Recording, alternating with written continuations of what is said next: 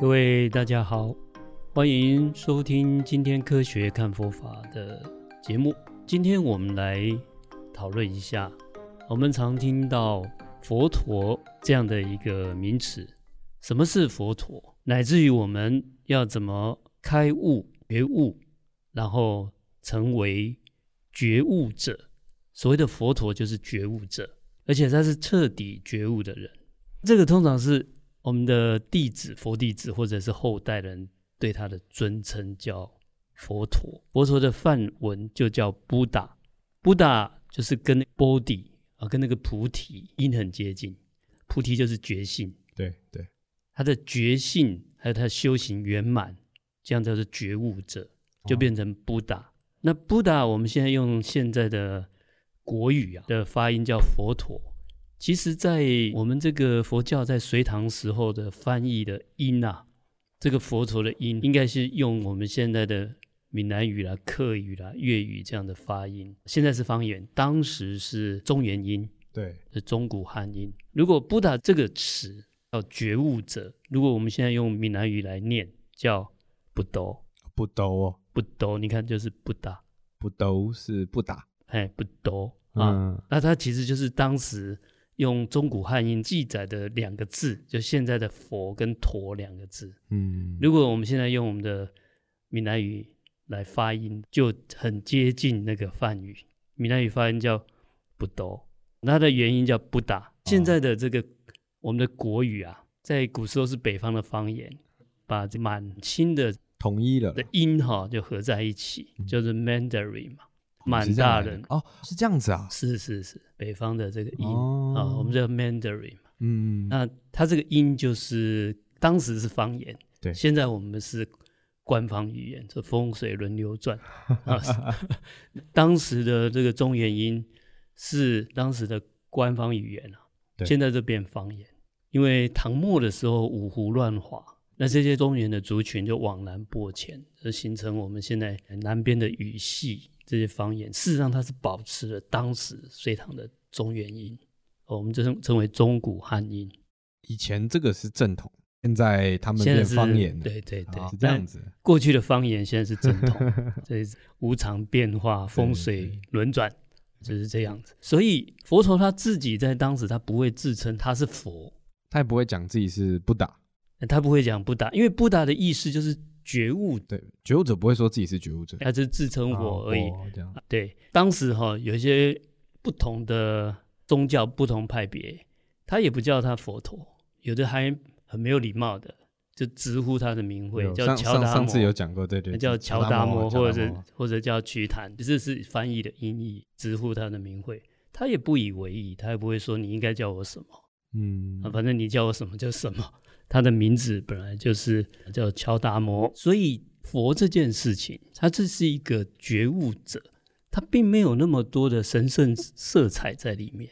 那我可不可以这样理解，就是他的神圣色彩是后人，也就是人类对后代第一个给他加上去的，给他加上去，目的是什么？目的第一个，我们对他的一个崇敬；第二个，也是为了要。抬高，因为后来慢慢有这个宗教仪式加进去，那大家就无形中就会把神圣性就会抬高。抬高的用意是什么？抬高就是像这个宗教也好，很多这个组织它都需要有向心力嘛。那我们必须要把我们这个领导的地位抬高，哦、它才会有向心力嘛。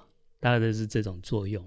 哦，要越多人相信我们是，他觉得他地位越崇高，那我们就不是会让更多人呃能够能够有共同的想法，大家可以共同向心力的问题。那是不是也可以这样解释？就是说我今天跟着佛陀学习，他真的成功帮助很多人断烦恼。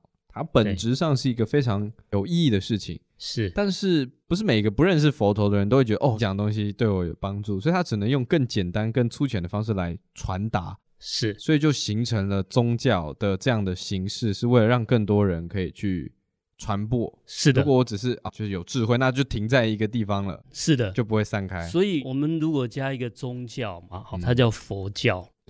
那佛，我们刚才讲的这个字就是不打，一个觉悟的宗教。对，那它的就是一个觉悟的教育。宗教变教育啊？他本来佛陀他是不搞宗教的啊，哦、因为他在的时候，雅利安人很擅长搞宗教嘛，就是婆罗门教嘛。对对，对。然后另外有反对婆罗门教的，因为婆罗门教是在家的宗教师，就是祭师啦。那从远古来，他们一个族群，以前的远古族群部落时代都会有一个祭司啊、宗教师这种。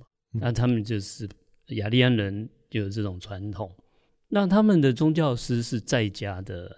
居士，那当时也有一批，他们也是在修行，他们就出家的，他们跟婆罗门不一样，他们叫做沙门，沙门团体，沙门，沙门就是他不住在家里的，他们不是世袭那个宗教的，他们就是另外的一种修行团体。当时佛陀的时候，就是很有名，有六师外道，有六位这种沙门很有名的老师。他的领导有六个重要的团体，另外就是他们传统的这一种婆罗门教，当时就有在家出家了。那他们都是比较属于宗教形式的。嗯，那事实上，那个印度的话是婆罗门教是比较有宗教性。所谓宗教，其实就很多仪式啦，很多祭天祭神这种仪式，就所谓的宗教嘛。六是外道他们宗教又比较少，相对。对，那佛陀是。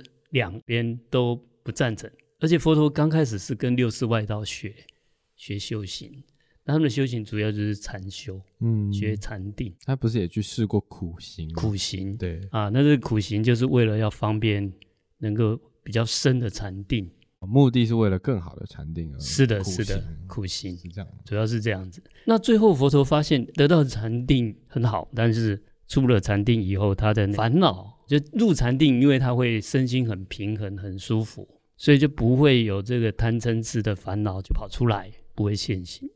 但不过等到他出定了，你不可能永远在定的状态，我们还是要生活，还有大小便利、吃饭、睡觉等等。你出定的时候，哇，烦恼又出现了，所以他觉得没有解决。对，要彻底解决这些烦恼问题，佛陀认为这才是解脱。嗯，所以他就放弃了这种六十外道的苦行禅修。但是他还是保留禅修，他把这个禅修改为用来发展智慧，而不是用来发展身定跟神通。他把它用来身心稳定，可以让他智慧力提升。原本大家修炼这个目的是为了让自己追寻一个极致的定，有一个我就可以说定就定了，定到一个程度之后，我可以出现这个超能力。是的，但是他把定下来的能力运用在。解决问题跟思考怎么解决问题上面，是的，是的，所以它最后产生叫做觉性，啊、嗯，觉性。就是智慧的觉性，对，就是我们有智慧，他就比较有自觉力，他自己会判断，比如说起了这种贪欲、贪的心念的时候，我们怎么样去降服它？哦，我们生气的时候，我们怎么去降服它？可是很神奇，如果我今天可以选，我好像会选，我有超能力，我要练到有超能力。是的，是的，超能力比较吸引人。那但是超能力有一个问题，当时佛陀的弟子很多人有这个特异功能，所谓的神通，也有跟着他学这个怎么开智慧。我们汉传祖师常常讲的开悟，开悟啊，最彻底就是你把那个智慧就圆满了，就变成觉者，那觉悟者就叫布达。嗯。所以它基本上不是一个很神奇的一种神的位阶，宗教谈的是神嘛？对对对对。对，那佛陀他这个只是一个一般人，但是他是有智慧、有觉醒。对对，不会神格化自己，嗯，也不会神圣化自己。现在看起来有一些神格化，因为我们后来做了佛像，把它供在那里。对对对，而且很多。其他菩萨大家都都传来传去的，很多各种我尊敬的。是的，是的，那就是后来有一点我们在人性上的一个宗教的需要嘛。嗯，其实佛陀是反宗教的，在他的时代他是反宗，哦、那时候的宗教就是婆罗门教。嗯，婆罗门教就是有很多神啊，要祭祀啦，要有一些咒语啦，要什么火供啦，要什么烟供啦，都是弄这些嘛。那佛陀说。最重要是自己要有智慧啊！你那些都是在求神问卜，就在吉凶祸福。对，那你要真正能够一切顺利吉祥，你自己要努力啊！嗯、你自己要有智慧啊，不然你永远是要依靠有一个神来帮自己。所以比较精准的讲法，应该是宗教本质上没有问题，但是认为就是我相信我则可以断烦恼这件事情其实是不成立的。他没有这回事，就是断烦恼要自己来。对，他只是引导。嗯、对啊，他把他的经验方法告诉我们，怎么样可以断烦恼。所以不会说我每天带着这个佛像，我就跟别人不一样了。其实不，不，他不是，他顶多可能给你心灵的力量或慰藉，让你更坚定，或者在困难的时候度过这个低潮。是的，而且他真正的不是只有慰藉而已。嗯，啊，当然我们现在都寻求宗教是先得到慰藉。对。啊，他这个部分在发展过程也有，不过他的重点不是在这，重点就是说，你为什么会低潮？你为什么会感觉苦？哦、你为什么会生气？你为什么会有贪欲？那就是我们的烦恼。那烦恼就是我们的问题，人生的问题。那你要解决这个问题，那你才会没有痛苦，才会得到快乐。他在帮助我们要自己解决问题。像佛事实上他自己也有这种神通能力。所以三明六通，他有他心通、宿命通，他也有。那待会我们再讲为什么不去追求那一个，因为它这个在过程中的，它自然就会产生这些特异功能，它这是副产品啊。那这个副产品，因为大家对它很好奇，所以很多就跑去追求这个，变成主要。那当时六十外道，他们很多是追求禅定跟神通，嗯，那他们以为那个暂暂时没有痛苦，暂时感觉解脱，暂时没有烦恼，但是不彻底。嗯，阿佛陀说，你要彻底的话，彻底解脱，那只有靠你的智慧力。如果以佛的威德、智慧跟神通，如果我们的问题他可以帮我们解决的话，以他的能力，那我们早就解脱了。也就是办不到，就是说我们了解他彻底觉悟到一个重点，就是说。我们这些问题其实是自己造成。好，不是说我今天已经觉悟了，我就可以帮助所有跟我接触的人。我我点一下你，你就我也你就我点一下你，好像我们的功夫电影里面或者武侠小说里面，我功力加持你，你就没问题了。嗯，你就我我几十年的功力。嗯，它不是这样子。嗯，因为那些烦恼是我们自己加给自己的，所以是解铃还需系铃人。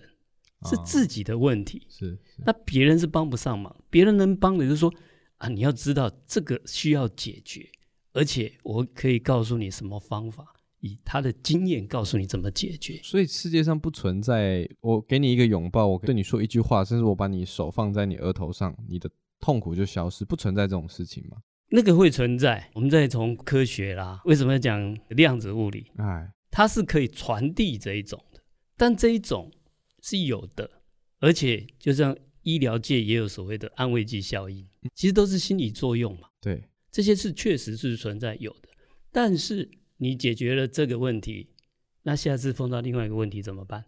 他不会一劳永逸，他没有彻底啊、哦，懂你意思。要彻底，我们的这些病根啊，是在我们自己心里。你只有从自己的心里去解决这个问题。才能够彻底解脱。那不是我让佛加持一下，他加持也是给我们一个信心嘛。那有的人就说，哎，用这一种信仰力量，哎，他可能会好过。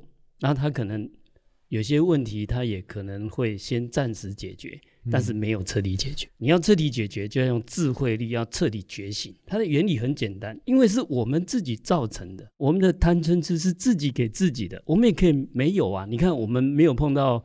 特殊的情境的时候，我们也是很自在，也是很愉快啊。那为什么碰到某些状况，我们就开始生气、喜欢、讨厌、计较、执着？那就是我们自己心里不平衡、不健全嘛。对。那你心里的平衡跟健全要靠自己啊。别人可以帮，但是有限，而且他没有办法彻底解决。那要彻底解决，就是要学佛，最后慢慢的开悟，到最后的彻底觉悟，那就变成不打，不打就是佛陀，嗯，就是这样而已。OK，因为他也传了两千多五百多年了。佛陀在的时候，他是禁止人家帮他造像，以前是没有佛像的。嗯，因为他知道嘛，他知道佛像啊，大家就开始又把它神圣化、神格化，可能就不会去努力了。那就想要依靠嘛。对，就是我们人性都是这样嘛，嗯、有的靠我就靠我，我自己修行，我解决自己好麻烦，最好我花一点钱啊，我能拜一拜，然后问题就解决。我们都是这样想法嘛。对对对。但是有些事情可以啊，但是让你顺利一点啊，因为你心情好嘛，那你就可能会觉得你顺利一点，那觉得有效。但是你里面深层的病跟你深层的问题没解决啊，就跟我们生病一样嘛。你头痛，它不是头的问题，它可能是包括我们内分泌，包括我们已经出状况了，它只是一个显现出来的一个症而已。对，它不是病根啊。啊，那你头痛你就吃止痛药，那只是暂时舒服，但是最后你的病根没解决。解决病根是佛陀发现就是心理的问题。对，你心理不平衡，你心理不健全 啊，你就会碰到情绪，你就会贪求，你就会生气，表现出愚痴，是自己心理的问题。那这些就是因为自己的智慧不够，所以你没有办法觉醒，没有办法觉悟。所以佛陀他最重要要教的是我们怎么样去练习，把自己的智慧提升起来。所以照这样讲说，现代人应该也很多会类似像我这样，就我觉得佛学的东西十分有智慧，十分值得学习。但是我并不把自己定义为佛教徒，我相信的部分是佛法的部分。这种情况，你觉得是可以存在的吗？健康的？可以存在啊，健康的啊，因为宗教其实是人的需求了。嗯，以佛陀的角度，他才不在乎，对不对？这样讲不会有很多人反对吗？可能啊，但是我们讲一个从比较理性的角度来谈这件事情。嗯，你看佛陀讲的这么多经典，像他在《阿含经》里面他讲，他什么叫做佛？他说。他知道过去、现在、未来一切行的起灭，就是我们的生命的过程，生老病死这个过程，他很清楚。明智所了知，他是用智慧去知道这个生命的过程。这生命过程就是我们刚才讲的，我们的心理有病、有问题、有不平衡，里面有缺陷。那所以第一个会对个体自我会有执着，对自己的观念想法会有执着。那这个过程中会就会造成很多的苦恼。那要解决这个苦恼，那你就是要从你的心念下手。对，这个要怎么解决？怎么解套？就我们的心态不平衡嘛。那你是不是要有更有知识跟智慧，你才有办法解决你自己内心的问题？你内心不平衡，我们拥抱一下，你就会平衡吗？你会 舒服一点，但是没解决这个问题。所以，释迦牟尼佛从来没有在任何经典里面说崇拜我、祭祀我就会解脱。他当时就是反对祭祀、反对崇拜，嗯，因为那时候最会祭祀崇拜的就是婆罗门教嘛。懂懂懂。对于说我只信佛法，不是佛教，是这件事情可以接受，也未必需要获得这个排斥的点，就是在于是重点不是在我们在学智慧的部分。对，假如说以佛陀的角度来推测。你只要愿意发挥智慧、学智慧、开展智慧，你就是佛弟子。反之，点点点，明白明白。所以他在《阿含经》里面讲，他用这个智慧知道整个生死的过程，叫一切行起灭，明智所了之，所应修已修。所以说，我们这心态不健全，你要修改啊，你要去提升啊。所应断已断，你这个心态不健全，心里有毛病，你就会开始有贪嗔痴，有执着，有烦恼。他这烦恼执着要断啊，不然他随时随地就跟个未爆弹一样，突然一个什么情况他就是暴怒，一个情况就各种情况都是心理的反应造成的嘛。他具备一切的智慧，能够修行，能够断烦恼，彻底圆满。当然这个要靠智慧，这样自故名为佛，这样才叫佛。他可以远离习尘垢，拔诸始次本，尘垢污染没有嘛？或者是烦恼没有。拔诸始次本，始我们就是那使用的始，它是叫做结使，被驱使，被执着绑住、绑架了，被驱使。嗯，拔诸始次本，这些烦恼重的烦恼执着驱使自己啊，像毒刺一样，一直在伤害自己。嗯，那你要把它拔掉。等觉故名佛，等觉就是无上正等正觉，就是彻底的觉悟，这样叫佛。啊，这是他自己讲的定义，所以他没有说我是什么高高在上，他也没有说我有什么特异功能，哦、他也没有说崇拜我，他也没有说我的禅定有多深。问题你能不能觉悟这件事情？嗯、他觉悟在他的经验里面要靠智慧才能觉悟，这就是佛。我们现在都把它当做那高高在上供在那里的那个佛像，那个佛。哦，就有点像是。我们世间有些很厉害的人，比如说举例，可能科技圈伊隆马斯克，把他当神就有点极端了。他就是一个特别突出的，但他他也他也是，他就是跟我们不一样的地方在于，可能他看的东西比较透彻。是的，是。所以你可以去跟他学习，你可以了解他的运用思维或什么。但是你每天把他一张照片放在前面，你不会变得跟他一样。是，他你也你就算他给你拥抱一下，他给你加持，你也不会变世界首富。要学他的经商思维，是的，是的，是的，是的，重重点是在这边。那我延伸问一个问题，就是宗教到底是感性还是理性？宗教哈，那要看哪一种宗教了。我个人认为，对宗教的态度最好是兼具感性跟理性，也不要极端了。那因为宗教的整个发展过程，从人类历史上，从远古来讲，从远古就有宗教了。当时是因为对大自然的一种不理解，而且对大自然的。力量的畏惧，我看到那个雷打雷这么恐怖，哦、求啊、所以就有对，就有雷神。对，它不下雨就干旱了，所以要求雨就有雨神。雨神嗯、你看那个河、海、山，这个的力量这么大，都各有它的神。远古就已经是这样。那这种是什么？这种是一个精神上的一个慰藉跟需求，它对我们的一种震撼震慑。嗯，那所以我们必须要屈服。所以有不同的这个，所以人格跟神格就有不同的嗯的区别嘛。对，因为我们人类认为它远大于我们，远比我们强大。它确实，它力量是不是大自然到的？它不是我们人办得到。对对。所以以前就是要祭天啊，祭地、拜地、拜鬼神，就是这样。那以前如果有什么灾难的时候，就要。用那个人去献祭，你看那古代，对，你看那古时候那个玛雅文明啊，甚至像我们自己汉人的这个华夏文明，在古时候也是啊，要有这种牺牲献祭，后来才改成用动物去献祭，刚开始都一样啊，所以它本来就是一种，我个人认为是精神上的需求，所以它比较偏感性。那不过因为随着科学的发达啊，我个人认为是感性跟理性要调和一下。事实上，以佛陀他在经教里面讲的，他相当的理性。你曾经说过，佛教是一个很极度理性的宗教。他相当的理性，对，因为他都根本就不让你崇拜，不让你做信仰。他的信不是在信仰，嗯，他不是你相信我这样子，他是说你要理解，你要彻底理解，你就会有相信，叫信解。这个顺序不同，嗯，它不同。你要彻底懂啊，你要懂它的内容，你就会相信。那他不是用要求的，说，呃，你相信我就好，没有，他的信是叫信解，他要达到怎么样信呢？你要知道一些道理，要听闻道理，你要对这个道理要思考，这到底合不合理？这个道理你还要去实做，实际去操作看看，就听闻思维修行，这样才会达到有信心。不是你相信就好，他会讲说你为什么要相信？嗯。因为他希望你的信心是坚固的，嗯，理解后的相信，他是理解，不是因为恐惧害怕的相信，对对对，嗯，所以它是一个理性的一种方式啊，一种理性形成的感性，是的，是的。那这个感性哈，因为坦白讲是人的需求。嘛，对，所以我也不反对佛教两千五百多年来发展的有这个宗教的形态，嗯。啊，包括我们现在做法会也有一些祭祀的仪式，在佛陀那个时代它是禁止的，那我们后代都还是在做嘛。我个人是认为那个也是人的需求，那只要不要太过分，不要变迷信了啊，那这样我觉得也无可厚非了。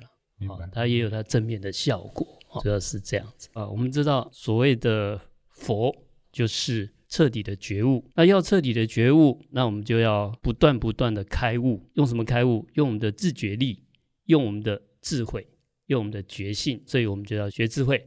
那学智慧的就必须要身心稳定，所以要学禅定。那学禅定的话，身心要稳定，平常的习惯，生活习惯也好，言语行为的习惯要良好。所以这个就是持戒。所以戒定慧三学，戒定三回。断了烦恼，像佛一样彻底圆满，得到解脱，就变成觉悟者，就是不打。那佛陀还有其他名号了，大家可能会听过，还有叫做天人师，天道人间想要解脱的人，他是导师，因为他有经验。哦、天人啊，天人，哎，天跟人的导师。师啊、另外还有叫做调御丈夫，调是调整的调，御驾驭，他可以把自己的心理心念弄得很平衡。能健康，不会被烦恼执着给绑架。嗯，他可以调控，嗯，调御丈夫，这种是大丈夫，因为他有力量。嗯，啊，所以叫调御丈夫。佛一般我们讲有十个名号，刚才这个都是他的名号。另外叫做世间解，世间的解答，世间他对世间的所有的状态，他都清清楚楚，嗯、包括你生老病死，怎么生死轮回，包括你怎么解脱，嗯、怎么从世间变成出世间，那他都清清楚楚。嗯、要堕落的，他也怎知道怎么堕落的；要提升，他也知道是怎么提升的。另外叫做善事，善。善巧的善，逝逝去的逝，什么意思呢？他把这个贪欲嗔恚愚痴断尽，善巧的把这些都给他断除，叫善事世间界。另外还有叫明行足，这个部分就是强调他有神通力，就三明六通。那所以他这个过程当中，因为他有禅定，禅定里面会引发神通。什么是神通意思？里面有天眼通、天耳通。就是我们的视觉特别灵敏，看得特别远，叫天眼通；听觉特别灵敏，最小的声音都可以听清楚，叫天耳通。还有神足通，它可以不受空间的限制，就可以瞬移呀、啊，它可以瞬移。还有他心通，读心术，嗯，还有宿命通。那这个读心不是读你现在的，是你过去的你的信念状态。诶，这个都是特异功能，对不对？但是啊，你详细的用现在的科学的角度来看，那个就是你的 CPU 的处理跟你 IO 特别强而已，对不对？它这些是不是都是讯号资讯？对，心念的资讯，听的音波、光波、电波，我们想法，你要读心他心，是不是？你要知道他的脑电波，我可以阅读他的脑电波，你就可以读心了。对对对，那其实就是你的 sensor 特别敏感嘛。嗯，所以这个东西不是，就是说它是。它是每个人都可以训练出来的，只是你没有训练到那个敏感度出来，嗯、所以你没有，那你就觉得他是好厉害，千里眼顺风耳，或者说骗人的了，怎么可能这样？对，但是你从科学角，它也不是骗人，它是确实可以的。望远镜啊，对，它可以训练嘛。显微镜，对，那现在我们的手机就已经是神通了。对对，我可以跟地球另一端直接讲话，是啊，是啊，是啊，是啊，对不对？那你要训练也可以做得到嘛。因为它就对这些资讯、对各种这个波动频率特别敏感，嗯，所谓的这神通，那你去追这个，跟你的特别敏感，但是也有麻烦呐、啊，会让你的心态更平衡，还是更健康，还是更不平衡、更执着？这就不知道，这就不知道。对，所以它有副作用，所以佛陀说，重点不要放在那里，嗯、你放在那里蛮危险的，就可能走错路了。对对对，那时候很多弟子，他们的婆罗门教或六世外道转过，他推功能就很厉害。他就跟佛陀计较啊，为什么不可以用神通？佛陀说：“你要用它，人家婆罗门或者六师外道，人家会神通的就很多了嘛。那你这也没有特别强嘛。再加上你这个可以断烦恼得解脱，那你说哦，他那个不是啊，他那个不是智慧，他那个是靠神通的哇。哦，比人家说你你的解脱不是真的解脱，对你你整个重点就跑偏了嘛，你整个被混淆掉了嘛。”而且这个才是自己有特色嘛！我用这种方式来说服，按买单吗？对啊，因为我这个神通很厉害，我用这个来传教，还有更厉害的，敏感度厉害，还有更敏感的啊！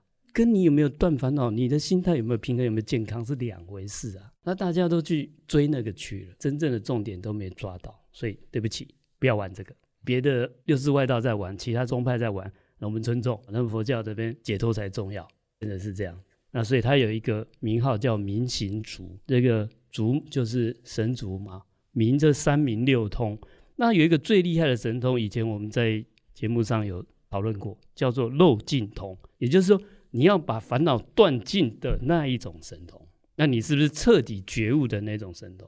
那种神通出来，你看佛说一讲经的时候大放光明，那是整个能量开展出来，我们以前在量子物理讲的。境界只有在漏尽通才有，所以我们要把重点抓到啊。那佛陀他自己也不是没有神通，但是他没有把这个放重点，他觉得觉悟才是重。那当中就是要靠智慧，所以他有一个智慧叫做等正觉，就是让整个觉悟无上正等正觉，就是最高的觉悟，最彻底的觉悟。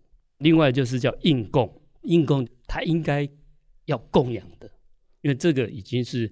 这种修行人是有成就的嘛？那我们应该要供养他，让他专心可以修行。啊，最重要一个名号叫做如来，这个大家有听过？如来就是他对于世间的苦集灭未过出要如实知，平等观之，无余解脱，无所从来。所有的时空，所有的这个对他都不是限制，他来去自如，非常的自在。这叫如来，这是他的境界。你看，那这十个名号听完，好像也没有讲一些神格的事情。但是你说他不是神，但他就是一个很完整、很完美的人格的发挥。那你要把他当神来尊重他，啊，我个人觉得 OK 了啊。但是最重要的是学他怎么样可以烦恼断尽，这样才能够真正离苦得乐嘛，这才是重点，可以解脱，这是他想教的重点，也是我们要学的重点。这边跟大家分享。好，谢谢。我们今天先讨论到这边。好，如果大家对佛陀的名号有什么样的意见，也欢迎大家留言讨论。讨论。好，好，好的。好，谢谢各位收听，我们下一次见，拜拜，拜拜。